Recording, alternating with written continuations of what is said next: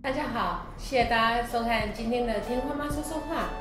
呃，今天是我们要播出的最后一集，我想要跟大家来讲一下，就是陪伴孩子的时候，我们很容易陷入一种状况，是只看到他目前，然后很紧急的要处理的事情。其实教育陪伴常常都是要想到更长远的一生的部分，所以我想跟大家讲一下，在最后面我们一定要注意的几件事。也就是全生涯发展。那很多人在想到孩子全生涯发展的时候，我还要再提升到另外一个部分，叫做其实你先回顾一下自己全生涯的发展状况。你是怎么长大的？你是怎么遇过挫折的？你是怎么走过困难的？这样子的经验对孩子来讲，很可能都有帮助。可是，在讲怎么做之前，我先简单的来讲几句对我很有影响的话。我想很多人都知道《牧羊少年奇幻之旅》这本书，在这本书里面很有名的一句话叫做：呃，当你真心想一件，也想要完成一件事情的时候，整个世界都会来成就你。而其实，在这本书里面还有另外一个东西叫做害怕，其实非常伤神。我们不要花太多时间去害怕，害怕比本身不去面对，其实花的力气更大。这是对我来讲很重要的。我没有办法很完整的叙述书里面的话，不过大概就是这个意思。这个就是在我人生遇到困难的时候，我后来好像暮鼓晨钟一样，我真的感觉到，原来我的害怕花了好多时间，而且最糟也不过就是我害怕的那件事情发生了而已，不是吗？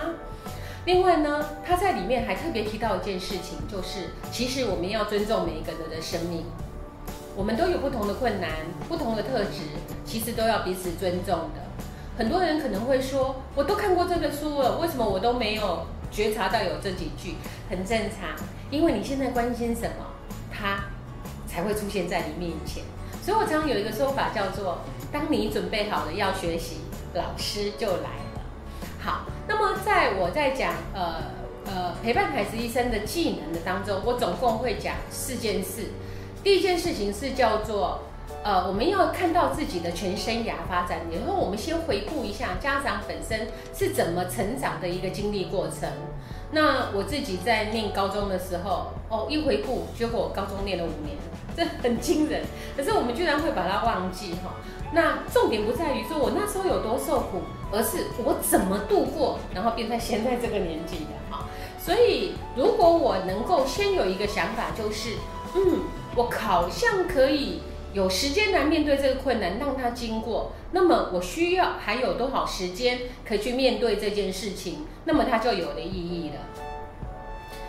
接下来我要的是另外一个东西。就是我要还能够分辨我现在所面对的困难到底是重要的还是急迫的哈。那很多人会说，呃，我现在遇到的事情又重要又急迫，那那我要跟你讲，你真的还要重新再记忆一次哈。我们等一下再来处理这些，我们我再来讲。我现在讲的是轮廓，我等一下来讲比较简单的细部的分类。那么接下来我已经分辨了重要的事情，然后要呃。呃，重视缓办，对不对？大概是这个观念。我大概可以分多少时间来处理这些？用什么方法来解决？甚至要怎么跟呃一个已经不信任你，甚至产生冲突的人，然后来应对？这是第三件事。最后一件事情是，我要把它记录下来。因为当你的孩子是特殊生，或者是也许他不是特殊生，而你们在交往的过程当中，或者是你即将要面对的陪伴者，你都要在很快的时间内告诉他你要处理的事情。那么你最好准备一份资料，让你可以随时很快速的讲到重点。好，就是这几个事情，我把它整体简单为陪伴孩子一生的技能。那我先来讲画出生命周期这件事情。好，你们现在可以看到一个图哦。我其实先画自己孩子的图，呃，一开始我是这样画，我后来才发现这种画法绝对是错的哈。要先画自己，因为我看到我自己，原来我的生命曲线是有高有低，有时候好，有时候不好，所以每个人会有时候好，有时候不好，是一件很正常的事。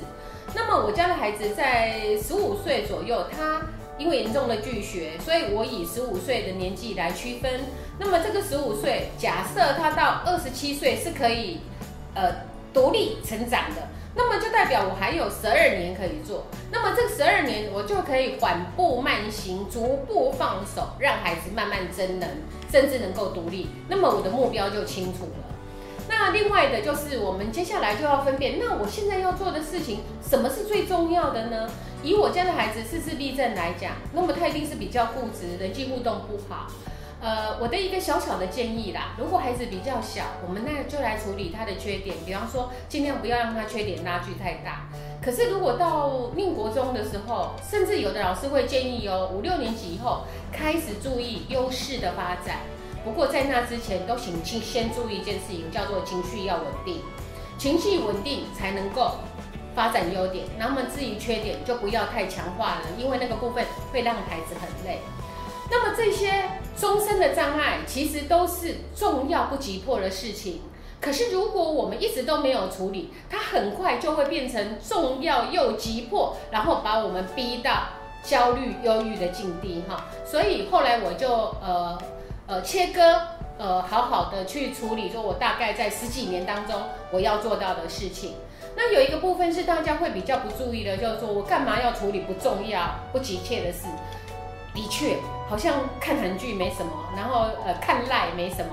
问题是你每天都得看，因为不看的话，你的身心就不舒畅。所以，请把这些不重要的东西内化到你变成你可以保持自己的心态平衡，然后很轻松愉快，然后让自己可以去面对的部分。接下来我们就要收集更多资料，那么心智图我就不多讲了哈，请注意。心智图是另外一种做笔记的方式。以前画漫的年代，写笔记都是一条一条的。那现在很多都是放射线状的。你可以考虑人事实地物，我可以跟谁求救，然后我跟谁在一起，就会特别容易出事。当你把这些东西整理出来，然后甚至整理出方法，你会发现方法会很多，然后还可以集思广益。大概是这个部分。那接下来要怎么说呢？好，我会建议大家，呃，用呃去看一下社会性故事的书籍。社会性故事的书籍，其实我们之前讲过。那我这次呃会提醒大家回去再重看你之前的听妈妈说说话这些呃内容。那我这次呃简单的秀几张图，你们就看一下，我有一些生气的处理之类的，啊。然后而这些呃呃。当我想要应对生气的时候，那我怎么跟孩子讲？你如果跟他讲，就说你不可以生气，孩子很可能第一句话就跟你讲说我没有生气。所以你可以跟他讲说，你刚刚板着脸孔，然后你讲话的声音比平常大几倍，然后你还摔东西，这样很具体的陈述他当时候的行为，然后跟孩子来。讨论一下要不要改变。他如果不改变，你就说，那你下次还是会被骂，然后还是会摔破东西哦，可以得到自然后果。然后，如果他愿意改变，我们就来讨论要怎么改变。那每一个都是一个过程。可是我只是在今天先让大家知道，请回顾之前的听花妈说说话，我们讲过这个东西。最后我要谈的是，那怎么写行为记录呢？行为记录很多种，你只要上网找。行为记录检核表，哈，啊，甚至要开个别化教学会议，你都直接上网去找。为什么？因为很多好心人都已经帮我们写好了范本，哈。那我特别在这个页面上面提到我家孩子以前，呃，因为迟到而有的问题，那我们就设定，呃，礼拜一到礼拜五八点二十去学校。为什么不是七点半？因为我孩子不答应啊。所以我们设定的是他能够达到的八点二十。那么他有在八点二十以前达到，我们就打勾打勾。请注意一下，礼拜四我并没有打叉哦，他没有做到，而且那天下午一点多才到学校，我直接略过。他可以看到很多勾，而没有看到叉，表示他已经进步了哈。那呃这里面细部的要点，你直接上网找行为记录检核表就行了。这里面最重要的关键，我要说的是，请记得，当你把它记录下来，你要跟专业人员讨论，而不是。自己一个人哦，我有写，然后写的很高兴。有人可能你写的方式是错的。最后我再附上一张表哈，是呃台北市提供的那个 IEP 个别化教学会议的一个记录表。我没有要强调要怎么呃要照那个格式，因为可能格式也会变。可是我想在这里提醒大家，其实有一个顺序很可能是重要的。它总共提了九项，我先讲前面第一项叫做健康情况，后面要注意的是感官知觉、生活自理这一些能力、情绪，到最后才是注意学业成绩。所以请记得不要把学业成绩一开始就放在前头，我觉得这个顺序是重要的。好，我请我请大家。在最后的时候，记得以后要练习。当你要面的面临到专业人员他们的呃呃跟你的对谈的时候，你要注意，要告诉他们的是，孩子目前的情况有多严重，间隔多久会发生一次，也就是所谓的子语量的程度。